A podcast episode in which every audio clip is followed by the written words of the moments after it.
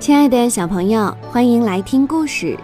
今天我们要给大家来讲《米粒茉莉》丛书《盐巴和胡椒》，作者吉尔比特，北京师范大学出版社出版。新西兰女作家吉尔比特是国际著名的儿童教育专家，也是新西兰家喻户晓的儿童读物专家。他创作的《米粒茉莉》儿童系列丛书，短短三年已经在一百零四个国家以二十三种语言出版发行，受到广大儿童的欢迎，被世界图书界称之为“米粒茉莉现象”。今天呢，我们带给大家的这个故事叫《盐巴和胡椒》。老马盐巴和胡椒不在意这么多孩子们一起骑它们。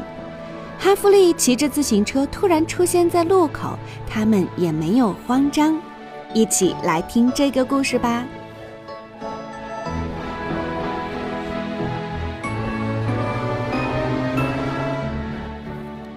盐巴和胡椒是两匹老马。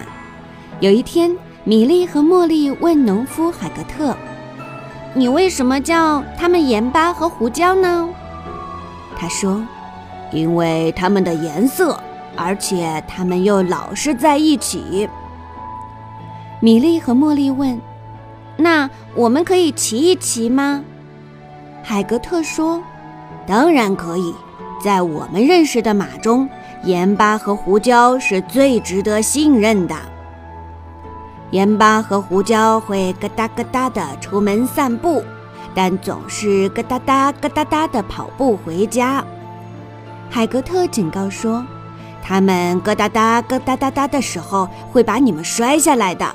回到家的时候，你们一定要记得抓紧缰绳哦。”米莉和茉莉咯哒咯哒地骑着马上路了。不一会儿，他们遇到了杰克和哈利。他们问：“哦，我们也可以一起骑吗？”盐巴和胡椒并不在意。于是他们继续咯哒咯哒地往前走。又过了一会儿，他们遇到了美格和苏菲。他们问：“我们也可以一起骑吗？”盐巴和胡椒并不在意，于是他们继续咯哒咯哒地往前走。又过了一会儿，他们遇到了汤姆和乔治。他们问。我们也可以一起骑嘛？盐巴和胡椒并不在意，于是他们继续咯哒咯哒地往前走。骑马的感觉真好啊！红红的大苹果真甜呐！回家的时间到了，咯哒哒哒，咯哒哒哒，咯哒哒哒。盐巴和胡椒在汤姆和乔治的家门口把它们弹下来，咯哒哒哒，咯哒哒哒，咯哒哒哒。盐巴和胡椒在美格和苏菲的家门口把它们弹下来，咯哒哒哒，咯哒哒哒，咯哒哒哒。盐巴和胡椒在杰克和哈利的家门口把它们弹下来，咯哒哒哒，咯哒哒哒，咯哒哒哒。但米莉和茉莉没有被弹下来，他们紧紧地骑在马背上。可是突然间，汉弗利骑着自行车出现在路口，他紧张地一直按车铃。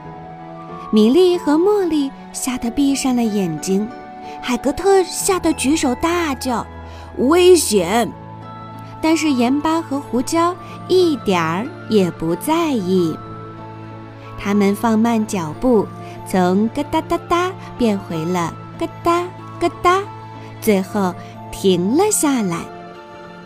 海格特说：“哦，盐巴和胡椒，你们真是我最信任的老马呀！”